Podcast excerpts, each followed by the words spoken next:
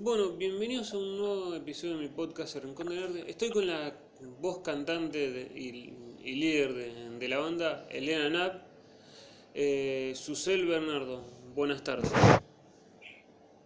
Hola, es Berardo. Eh, Bernardo, el perdón. Sí. Eh, ¿Cómo nace la banda, Elena Knapp? Elena Nab eh, comenzamos más o menos en el año 2012-2013.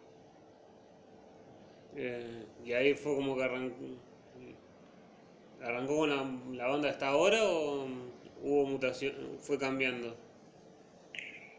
Eh, sí, fue cambiando con el tiempo, pero el estilo musical es más o menos el mismo. Eh, empezamos haciendo canciones propias, eh, con un estilo medio shoegaze, medio rock alternativo, eh, un poco punk también, más que nada por la, simpleza de la composición y la actitud de las canciones. Eh, y con el tiempo sí se fue como, como mejorando, no sé si mejorando sería la palabra correcta, pero sí ajustando al estilo que estamos haciendo ahora, que es, más rock pop, sumándole sintetizadores y una guitarra más. Al principio teníamos eh, bajo, guitarra y batería y voz, y ahora tenemos eh, dos guitarras, bajo, batería, sintes y voz.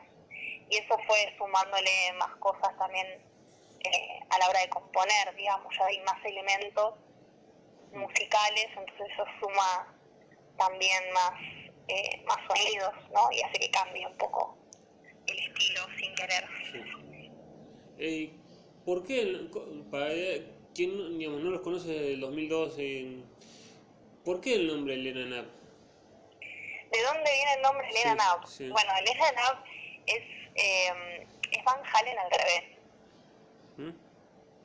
de ahí viene el nombre, o sea, no tiene un, un porqué, sino es como más, eh, es más como un, un chiste, digamos, el nombre.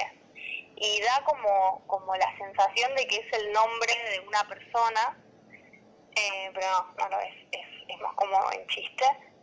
Eh, y Elena Knapp vendría a ser una especie de personaje ficticio que creamos con la banda, eh, que bueno, nada, con el tiempo fue tomando otra forma y se convirtió en otra cosa, pero nació como, como eso, como un personaje de ficción. Fue como que, de, de un- de- como decís fue un chiste o, o que fue transformando una cosa, se transformó en una- banda. Claro, claro, fue tomando otro camino. Eh, y, digamos, cuando arrancaron hasta ahora, digamos, eh, fue, digamos, fue cambiando el género, digamos, ahora es más rock pop, fue, fue como, fue, pasa- fue pasando por distintos géneros hasta encontrar el, digamos, el género de ahora. Sí, eso se dio como bastante natural, creo. Eh, también tuvo que ver con, con el cambio de integrantes. Eh, no somos los mismos desde que empezamos. Sí, este, eh, uno de los guitarristas y yo éramos los primeros miembros de la banda, pero después eh, fuimos cambiando de bateristas.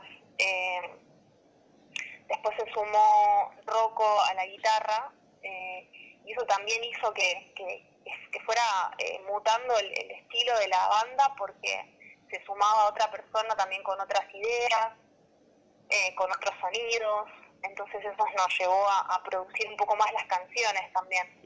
Al principio las canciones eran canciones muy cortitas,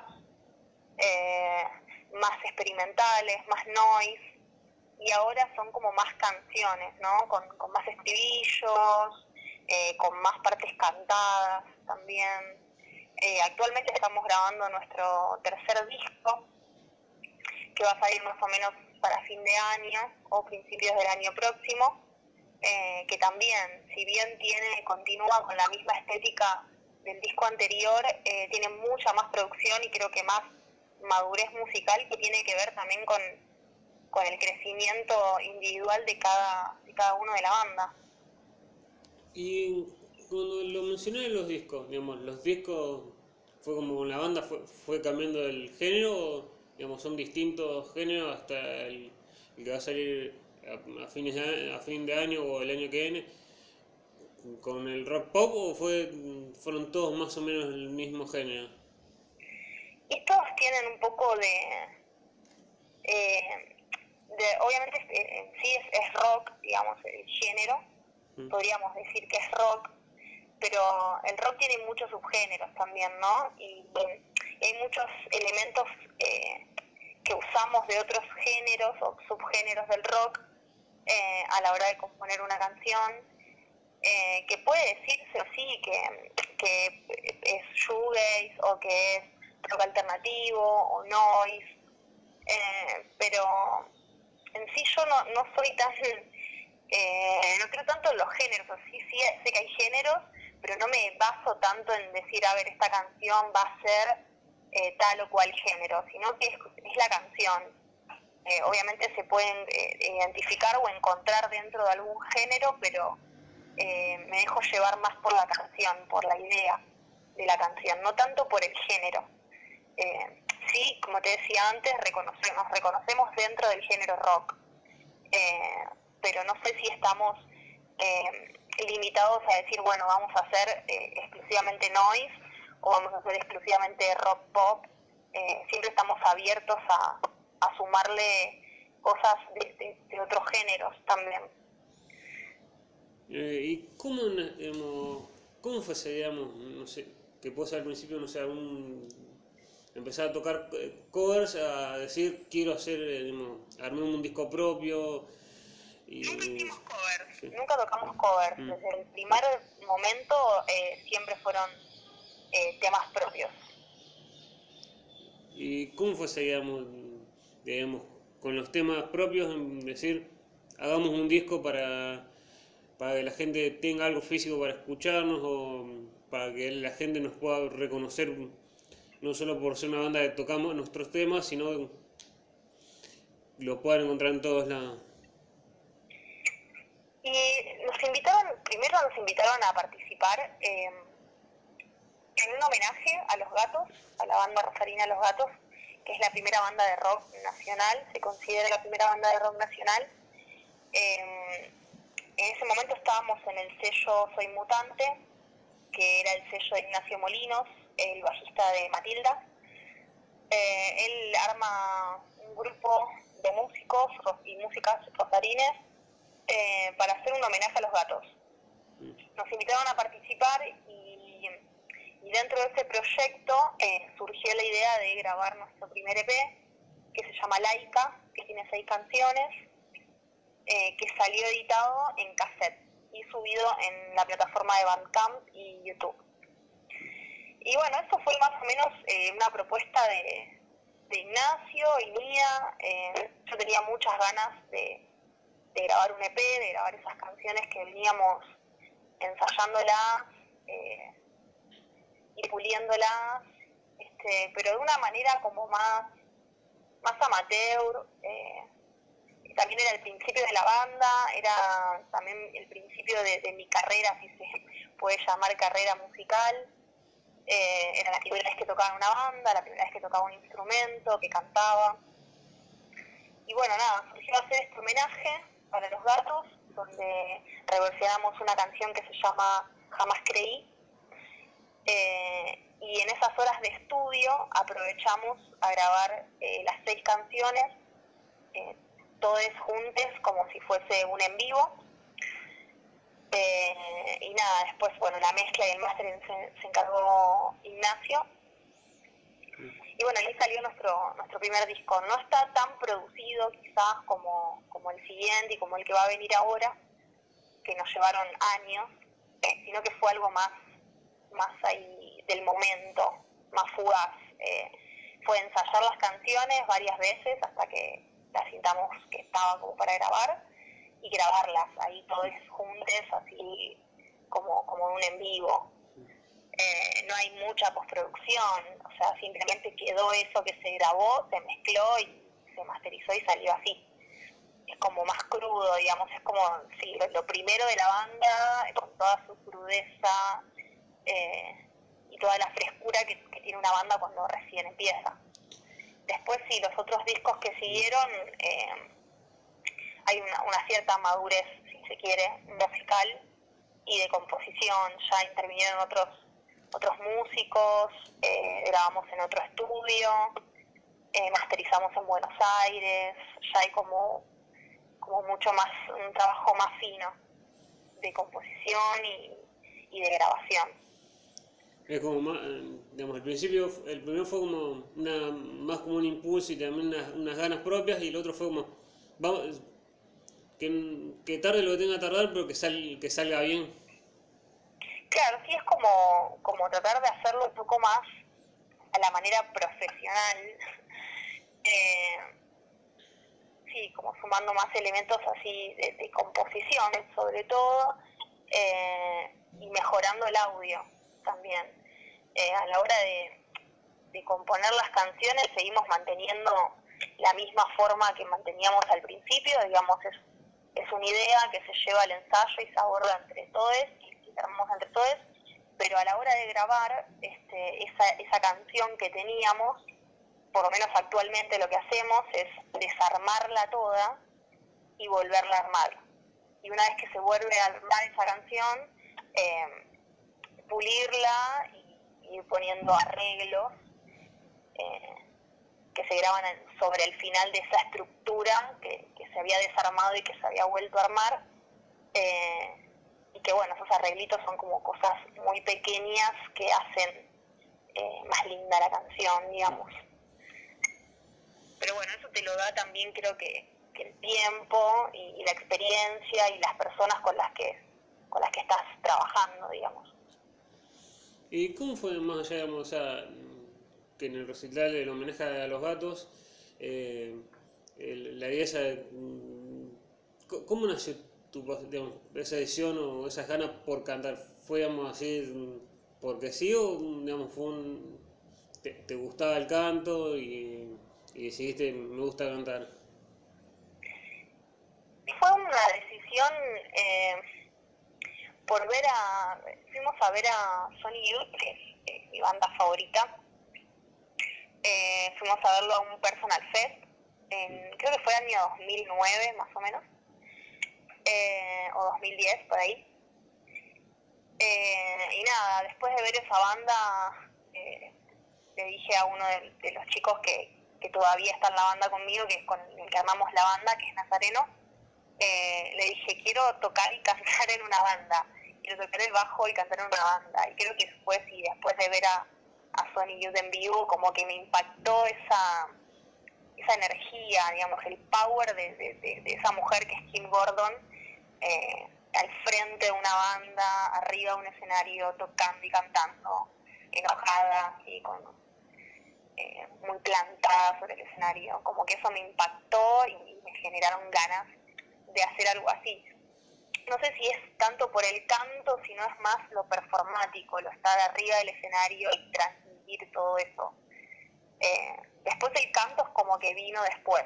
Primero vinieron las ganas de estar arriba del escenario y tocar, eh, y después tomar conciencia de eso, bueno, es poner en práctica, eh, ponerse a estudiar bajo, aprender a tocarlo, hacer canciones, ensayar, empezar a escuchar tu voz, porque yo no vengo de, un estudio musical, sino que soy autodidacta, y escuchar por primera vez tu voz es, es rarísimo, no estaba acostumbrada a eso, no sabía que podía afinar, todo el mundo puede afinar, pero a veces no tenemos conciencia de eso. Y bueno, es empezar a tomar de a poco conciencia de que, bueno, eso vos querés expresar tiene una técnica y que sirve muchísimo para poder desarrollar mejor tu idea y que se entienda. Y bueno, nada, ahora actualmente estoy, por ejemplo, tomando clases de canto y bueno, me doy cuenta de eso, de lo liberador que es eh, tener el conocimiento de la técnica para poder expresarte mucho mejor, te da mucha más seguridad arriba del escenario si bien el rock me parece que es algo que no necesita demasiada técnica, hay ciertos elementos eh, técnicos musicales que, sirven un montón y que hacen la diferencia cuando escuchas eh, una canción. Eh, no sé, la, creo que la música que nos gusta a todos es la música que está afinada. Sí, es como que también eso tiene mucho el rock en, en todos sus genios, que es como que el cantante no, no es un lírico, es alguien que sabe más, le, gusta cantar, pero no, no, no tiene ese, digamos, no, es un soprano.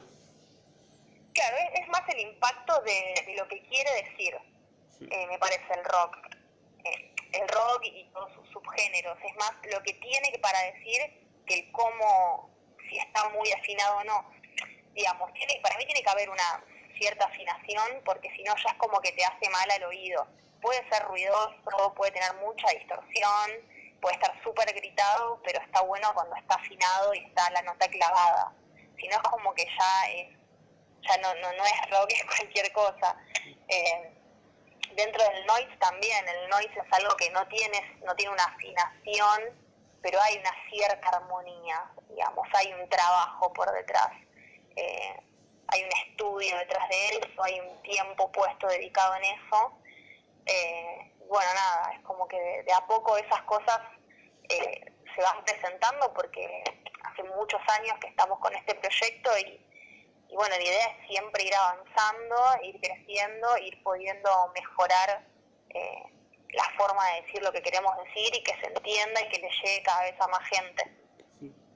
¿Y cómo fue esa primera presentación, si es, que fue así en el homenaje a los gatos, y, el presentarse en un, escenario que ver gente que, que, digamos, está la gente que sigue, digamos, que sigue a la banda y gente que nueva que, que, que, la, que, los, que los va a escuchar? Y nosotros hacía muy poco que tocábamos eh, cuando tocamos en la presentación de los gatos. Eh, no sé si hayamos tocado muchas veces en vivo. Eh, y bueno, nada, tocamos en, un lugar muy lindo, que es el Teatro Príncipe de Asturias. Eh, la experiencia de tocar con un, con un buen sonido, con un sonidista, con un stage, fue hermosa. te dan ganas de nada, de cada vez que toques en vivo, tocar en esas condiciones.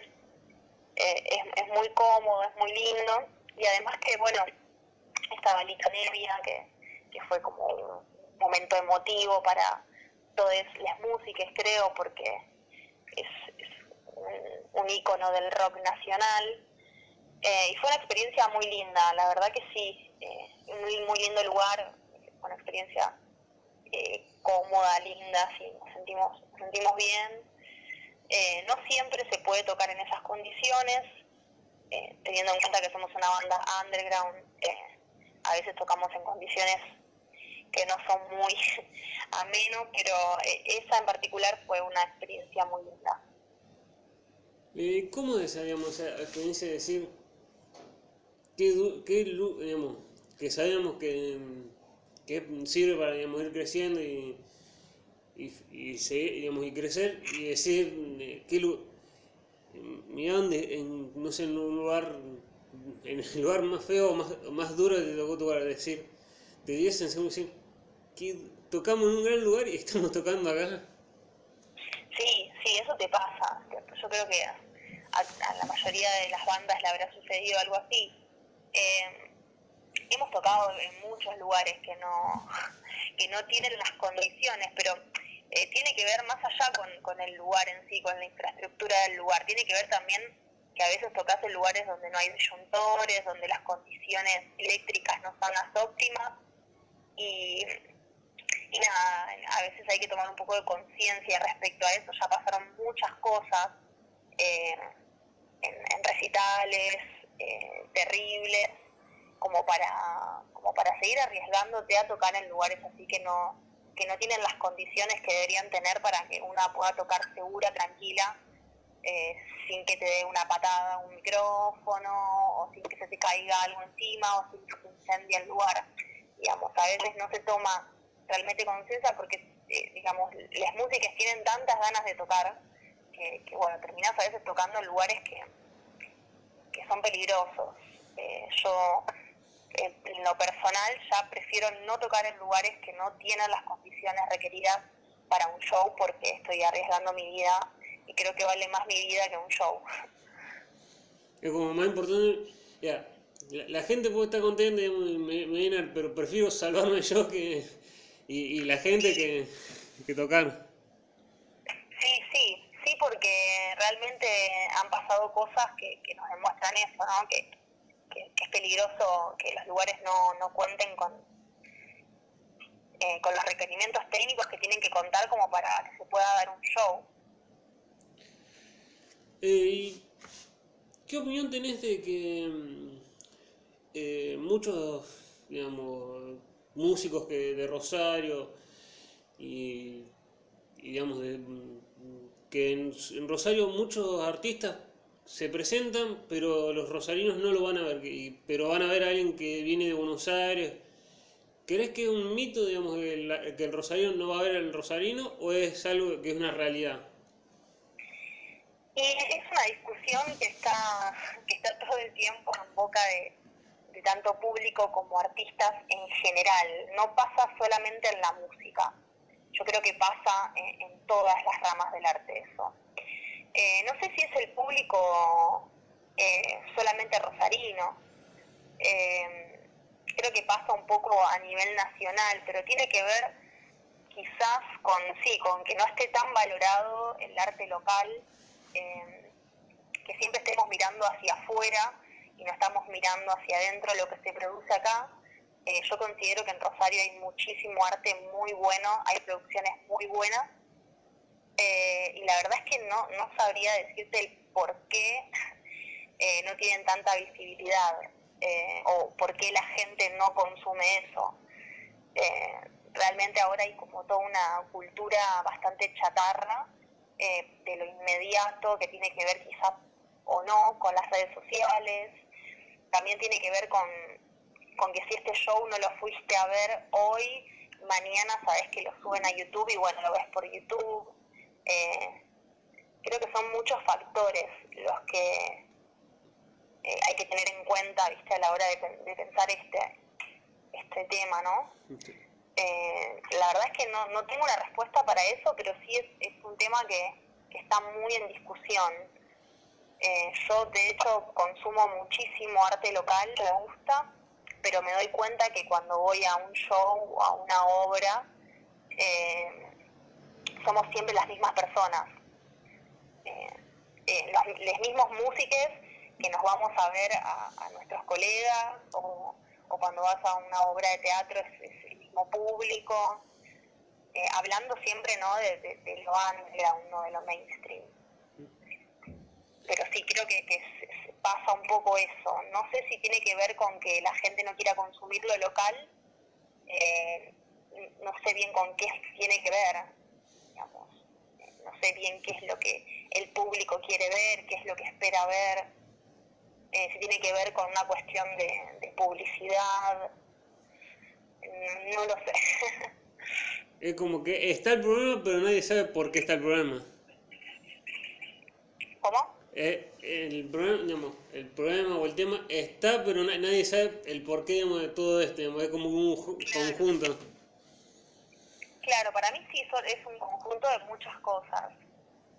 Eh, de hecho, yo acá veo una, una escena local nueva que sí eh, lleva gente eh, y, y a mí me gusta bastante lo que hacen eh, los chicos, eh, pero no sabría decirte por qué a otras personas eh, no les pasa. Porque también hay, hay otros artistas que me gustan mucho y los voy a ver y no, no hay gente, no hay público. Pero yo no creo que sea una cuestión de que no hay gente en la ciudad. Eh, son muchos factores para mí. Eh, puede ser, como te decía, uno la publicidad, otro que esté desvalorizado el arte local. Eh, también tiene que ver que si hay otro show eh, con mucha más eh, publicidad va a llamar más la atención el otro show que el show eh, underground. Bueno, son, son muchas cosas. Eh, con el tema de los discos, digamos, el primero fue con un sello, los otros dos, el, el segundo y el tercero, son con que, que estarán dentro de poco. Eh, ¿Son con el mismo, los tres con el mismo sello o fue cambiando de sello? Los dos primeros son con Soy Mutante y este tercero, bueno, Soy Mutante ya no, no funciona más como sello. Eh, nosotros actualmente estamos en el sello Remedios Caseros, que es también un sello acá de la ciudad, y este, este tercer disco eh, va a salir editado por Remedios Caseros. Eh, digamos, más allá de la, fecha de presentación, de presentación, fue fue duro trabajar, digamos, editarlo trabajarlo, sé que ya que no lo venían trabajando antes, trabajarlo más en el momento de la del aislamiento de, por, por el coronavirus. A nosotros nos pasó, nosotros ya hace dos años que estamos eh, produciendo este último disco que va a salir, hace bastante. La cuarentena fue una cosa que sucedió en el medio, pero ya veníamos trabajando con el disco. Eh, nada, dos años contando la, composición de los temas, la preproducción, eh, la grabación y bueno, ahora la, la, postproducción que estamos en la recta final. Eh, y nada, sí, la cuarentena nos tocó ahora, pero por suerte ya teníamos más de la mitad del disco grabado. Eh, nos sirvió a nosotros en lo personal eh, para reescuchar las canciones, para detenernos, para darnos más espacio eh, de trabajo, digamos, para, para, sí, para frenar un poco y verlo como desde afuera, ver cómo veníamos en línea general como equipo de trabajo eh, y ver qué cosas podíamos ajustar, como que nos dio más tiempo de alguna manera para ajustar cosas, eh, detalles y arreglos y cosas de la voz, letras, a mí me sirvió mucho para eh, leer las letras de nuevo, ver si las cerraban, ajustar cosas con mi coach vocal. Eh, trabajamos todos a la distancia, que eso fue raro, pero, pero funcionó, funcionó bastante bien, cada uno en su casa iba mandando ideas que se le iban ocurriendo, estuvimos en permanente contacto, eso está bueno también porque nos servía como de apoyo y está bueno eh, poder hacer algo, digamos, durante la cuarentena que estaba todo el país parado, bueno, nosotros pudimos, pudimos avanzar en algo, que eso estuvo bueno, me mantuvo bastante ocupada. Eh, sí, no, nos pasó eso en el medio, pero ya, como te decía, veníamos trabajándolo hacía más de un año, así que no fue nada eh, contraproducente, por lo menos desde, desde nuestro lugar fue como más para afinar los, los últimos detalles antes de la, de la, postproducción, de la postproducción. Claro, claro, claro. Eh, ¿Y ya tienen fechas pensadas um, con, con protocolo para digamos, presentarse o todavía no saben cuándo se pueden llegar a presentar con o presentar el disco ya en, en, en algún momento? Sí, la, la verdad que en eso es algo que estamos bastante, eh, no sabemos, tenemos una incertidumbre total, no sabemos cuándo vamos a presentar el disco, no sabemos cuándo vamos a poder tocar en vivo, porque todavía no se sabe nada respecto de eso.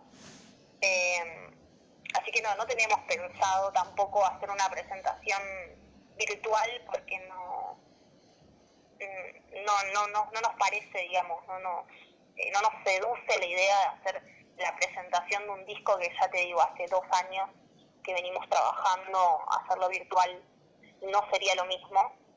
Eh, no descarto igual la idea porque no se sabe qué va a pasar con, la situación eh, de la pandemia. Pero bueno, sí, lo ideal sería hacer un show en vivo eh, de presentación. No sabemos cuándo, tampoco tenemos fecha de lanzamiento del disco, así que eso es como que no, no, no lo podemos resolver. Lo que sí estamos haciendo es em, que lo hicimos más que nada por esta cuestión de que venimos produciendo un disco hace dos años y no podemos tocar en vivo esas canciones, entonces lo que hicimos eh, fue reversionar las canciones de los dos primeros discos en formato eh, electrónico, con máquinas de ritmo, con sintetizadores, eh, para poder tocar en vivo. Porque si bien estuvimos esos dos años produciendo, en el medio hay mucho de mezcla y durante la mezcla nosotros no, no, hacíamos nada, no hacíamos nada, escuchábamos las cosas que nos mandaban y, mandábamos algún que otro arreglito, pero no, hacíamos mucho más que eso. Eh, nada, se nos ocurrió, eh, por las ganas que teníamos de tocar en vivo, eh, reversionar canciones de los dos primeros discos en formato set, que de hecho eso la, la, la cuarentena sí nos bajó dos fechas que teníamos, eh, que, que, íbamos a presentar ese, ese show. Y bueno, esas dos fechas quedaron pendientes. Todavía no sabemos tampoco para cuándo. Eh, creo que, que, que, todos los músicos estamos en esa incertidumbre que no sabemos cuándo vamos a poder volver a tocar en vivo. Pero bueno, sí, esas dos fechas no las pudimos hacer, que es lo que venimos presentando ahora hasta que salga el disco que son las canciones de los dos discos anteriores en formato sintetizador. ¿Y existe el ego en, en, la, en las bandas en, las bandas o, no exi o no existe? Un mito que se dice, no, el cantante, la cantante o el cantante se, digamos, enseguecido por las luces cree que la, lo vienen a ver a él o es un, es un mito el, el que le, exista el ego? Sí hay una realidad, creo yo, como público eh, y como cantante de una banda, eh, sí hay una realidad que, que los ojos siempre están puestos en, en la persona que canta, eh, mayormente, mayormente sí, las miradas van a la persona que canta, pero por una cuestión de, que está diciendo algo, está como eh, refiriéndose directamente al público, entonces eso te llama más la atención. A mí me pasa como, como público, eh, que nada, cuando voy a ver una banda siempre miro más a la cantante o al cantante eh, que al resto de los integrantes, pero simplemente por eso, porque está como hablando directamente más al público, está haciendo más perfo, es como eh, la famosa frase frontman o frontwoman, como que estás al frente, estás hablándole directamente al público, entonces eso sí eh, capta más miradas. Pero, digamos, el, ego no es, el ego, de, digamos, de que la gente lo vea, pero no el ego no existe tanto. Sí, hay una, una, una, especie de ego, porque, digo ego en, en, el buen sentido. Eh, una tiene que estar parada, plantada, segura de sí misma, eh, de lo que va a decir, de lo que va a cantar, de lo que va a tocar, y tiene que demostrar una cierta seguridad y un cierto ego, pero no ego en el mal sentido de soy la mejor y, y el resto no, sino de que estoy acá plantada, parada, soy yo y estoy diciendo esto en este momento. Eh, la última que se va a dividir en dos. Eh, la primera parte de la última pregunta sería, mirando para atrás, digamos, con el grupo o, vos, miran para atrás y dicen, me arrepiento, podría haber hecho esta cosa de otra manera o algo de otra, de otra manera. Y la segunda parte sería, si a alguien que se quisiese animar a cantar a, a, o, una, o hacer una banda o, una banda que se anime a tocar y no se anima por un prejuicio que digan, no, ustedes no pueden tocar o, o lo que sea, ¿qué le dirías vos para decir, anímense a, o dale que se puede? Eh, respondiendo a la primera pregunta, eh, no, yo creo que todo lo que hice, por lo menos desde mi parte, no sé qué dirán mis compañeros, eh, pero por lo menos yo no me arrepiento de nada, la verdad que todo lo que hicimos lo hicimos con mucho corazón, que eso es lo más importante, y porque lo sentimos así realmente. Eh, hacemos la música que sentimos, la música que nos gusta y la música que nos sale. Y hacemos las cosas eh, siempre con una buena intención eh, y desde, bueno, desde nuestro lugar posicionándonos de donde estamos, digamos. Y nada, siempre tratamos de hacerlo todo desde, el lugar más sincero y, con todo el, esfuerzo que, que, nos lleva a nosotros poder sostener un proyecto así. Creo que, eso es lo más importante, ¿no? Hacer las cosas con mucho amor y, desde el lugar de una, eh, teniendo conciencia desde dónde hablas, quién sos y a quiénes te vas a dirigir. Eh, y respondiendo a la segunda pregunta, yo creo que, todos eh, deberíamos alzar nuestra propia voz, decir lo que pensamos. No creo que, que, otra persona tenga que hablar por mí ni yo hablar por otra persona. Creo que cada persona tiene que hablar por sí misma, expresarse, eh, ya sea en contra o a favor de algo que crea o descrea, eh, alzando su, su, su, propia bandera ideológica. Eh, y sobre todo en estos momentos en los que está todo muy calmo y están pasando muchísimas cosas. Me parece muy importante que la gente se exprese eh, y se libere y saque todo eso que, que viene cargando adentro, porque la verdad es que como país estamos pasando cosas terribles, como sociedad también, y me parece muy importante escuchar más voces y que la gente se exprese y, y sacar todo eso que tenés adentro con arte es lo más lindo que hay, es una linda manera de sublimar todo lo que te pase, lo bueno y lo malo. Bueno, muchas gracias, Susel, por, por, por.